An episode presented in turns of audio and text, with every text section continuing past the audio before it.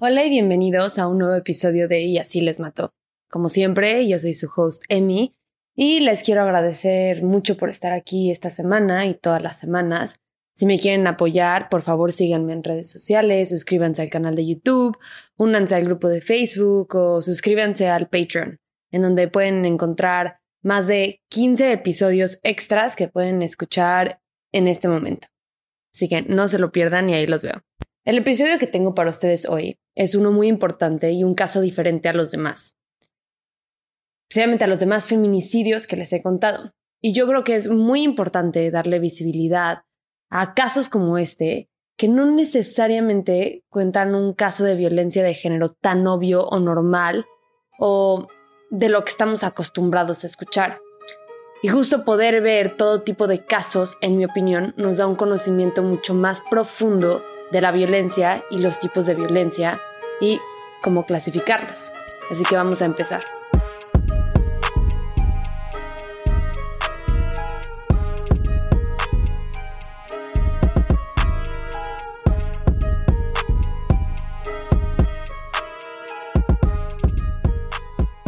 El primero de noviembre del 2022, Lidia pidió un taxi con la intención de ir a una estación, de, a una estación del metro Constitución, pero en vez de que fuera un servicio de taxi común y corriente, en donde fuera tratada con respeto, dignidad y seguridad, pasó algo que terminaría con la vida de Lidia.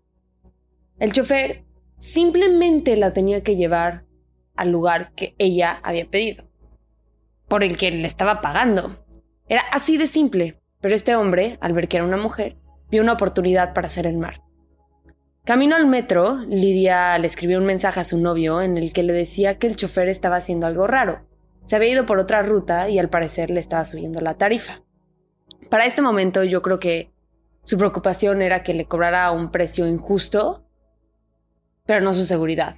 Y esto no fue hasta que llegaron al destino, más o menos entre las 5.10 y 5.20 de la tarde, que verdaderamente vio el peligro en el que estaba. Porque en vez de que el conductor se frenara cuando pasaron por la, estación del metro El Destino, se pasó al carril de alta velocidad y aceleró. Lidia sintió miedo. La estaban secuestrando. Bajó la ventana y gritó pidiendo ayuda, pero no había mucho que la gente pudiera hacer frente a un coche yendo a esa velocidad. Así que no le quedó de otra más que aventarse, escapar de este hombre y de lo que sea que tenía planeado que hacer con ella. Pero en el momento de impacto de su cabeza con el concreto, Lidia falleció casi al instante. Y el taxi dejó su cuerpo en la calzada Ermita Iztapalapa, fugándose de la escena del crimen. Y antes de continuar con esta historia, quiero platicar un poco de por qué la reacción de supervivencia de Lidia no fue una, fue una más bien muy justificada. No pude encontrar las estadísticas concretas acerca de lo que les voy a decir, pero por simple comportamiento humano y lógica, es mucho más peligroso cuando un agresor te lleva a una segunda ubicación. No estoy diciendo que esto sea 100% una condena de muerte y, nunca puedas sobrevivir si te llevan a una segunda ubicación, obviamente no, pero pensemos así. Si una persona te está llevando a una segunda ubicación, probablemente más aislada, que en medio de una calle transitada en este caso, tiene la capacidad, la intención y más oportunidad de perpetrar un abuso sexual, u otros tipos de violencia. Lo que hizo Lidia lo hizo por sobrevivir, porque sabía que si este hombre la hubiera podido aislar o llevarla a otro lado, le iba a hacer daño, un daño que ella no, no estaba dispuesta a arriesgar. Y esta no es la primera vez que vemos a una mujer reaccionar de esta manera en este podcast. En el caso de un violador serial que hice con Elena, una sobreviviente al ver a un hombre en su cuarto decidió aventarse de su ventana se lastimó, se rompió muchísimos huesos y todo lo hizo para escapar de este hombre. Y este comportamiento, aunque ella haya sido la que se aventara, es completamente la culpa del conductor. ¿Por qué? Porque sin la amenaza de este hombre, esta reacción y acción jamás hubiera pasado. Pero bueno, vamos a seguir. Alrededor de las 5.40 de la tarde, el novio de Lidia se empezó a preocupar porque no tenía noticias de ella después del mensaje que le mandó que el taxi se estaba yendo por otra ruta y le estaba cobrando además. Checó la ubicación del teléfono de Lidia porque se compartían sus ubicaciones y decía que Lidia estaba en la estación del metro. Pero ya llevaba así un buen rato, así que empezó a llamar a la familia de Lidia a ver si ellos tenían noticias de ella, pero nada.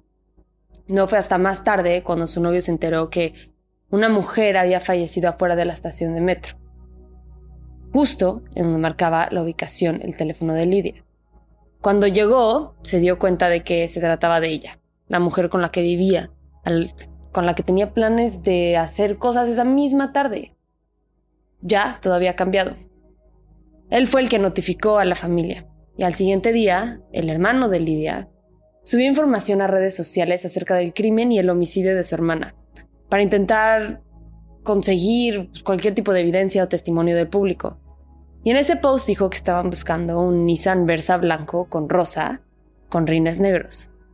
La última vez que la policía había visto el vehículo en cámaras de seguridad fue una hora después del crimen, más o menos a las 6.05 de la tarde, en un estacionamiento en las calles de Técnicos y Manuales en Iztapalapa. Les quiero contar de un producto para todos los que usan maquillaje y bloqueador todos los días, que deberíamos hacer absolutamente todos y todas, o que solamente quieren cuidar su piel. Y es el desmaquillante regenerador de Argan de PAM México. Es P-A-A-M.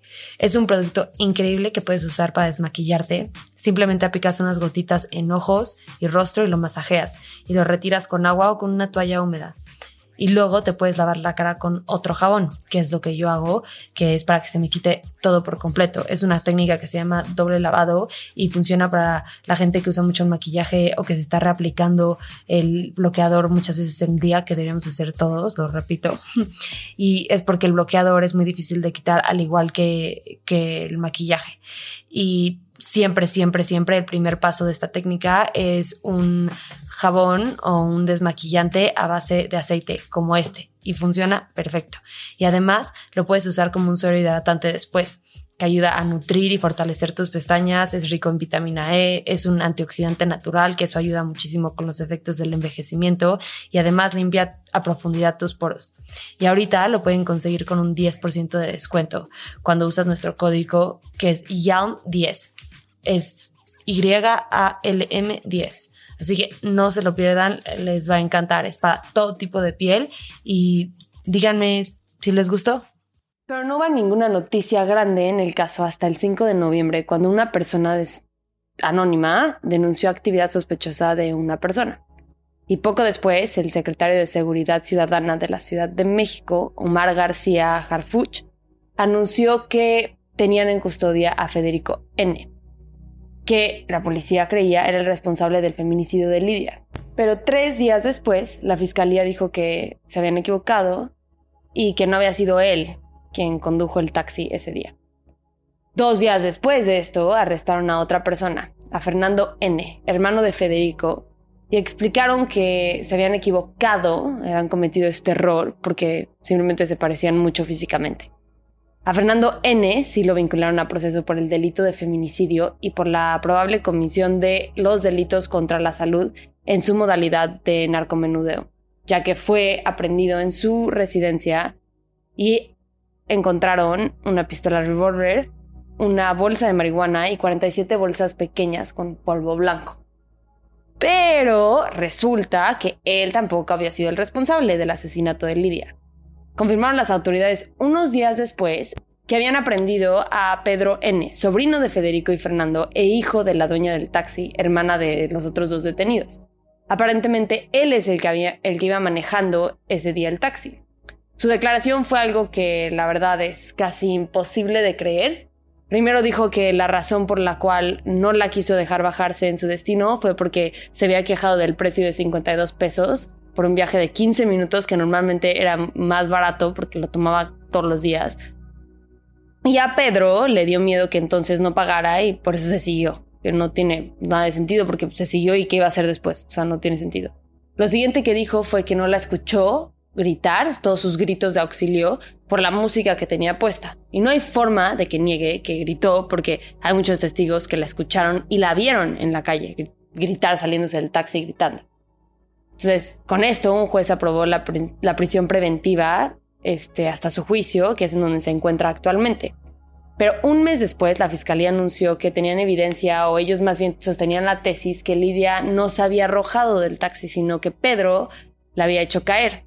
Dicen que como Lidia tenía el torso fuera del taxi pidiendo ayuda en el momento que el presunto responsable aceleró y cambió de carril, fue lo que ocasionó esas maniobras, fueron lo que ocasionaron que ella se cayera. A mí en lo personal me cuesta un poco creer cómo pasó esto, pero obviamente yo no he visto el video de seguridad y yo no puedo decir con ningún tipo de certeza que no fue así. Pero digamos que la fiscalía está inventando esto nada más para poder hacer un caso pues mucho más directo de feminicidio, de que las acciones físicas de este hombre, Pedro, fueron las que ocasionaron la muerte de Lidia. Yo no sé si al hacer esto, inventarse esto, si es que se lo están inventando, ¿eh? están invalidando un poco la valentía y la fuerza de Lidia, si es que se arrojó del taxi para sobrevivir, que de igual manera sigue siendo culpa de este hombre. O sea, no le quita la culpa de encima.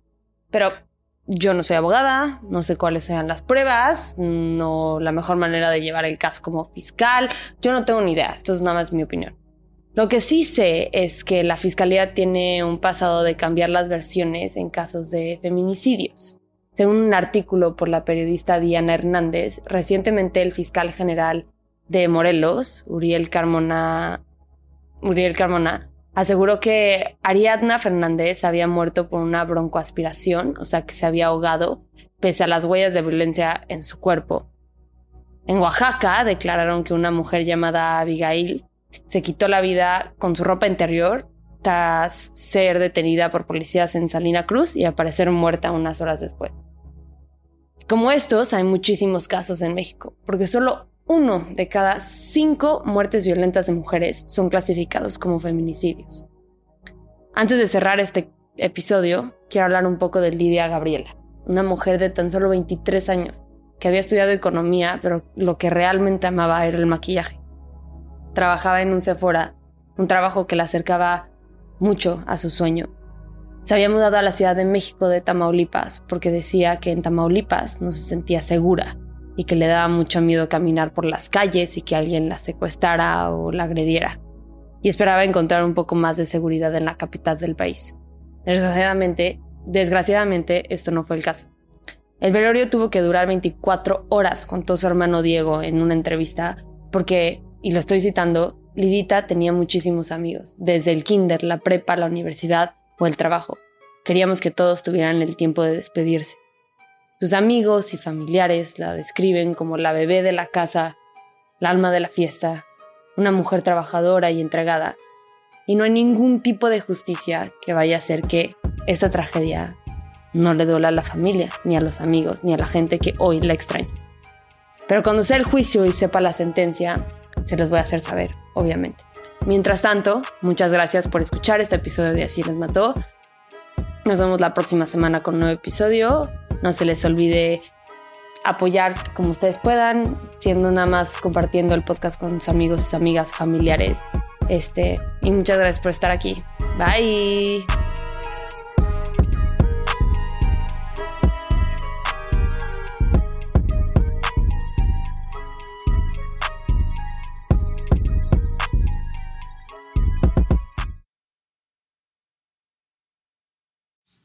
Acuérdense que nos pueden encontrar en redes. Nuestro Instagram es YALM Podcast, nuestro Twitter es YALM Pod y nuestra nueva página de Facebook es YALM Podcast, en donde se encuentra el grupo Investigadores YALM.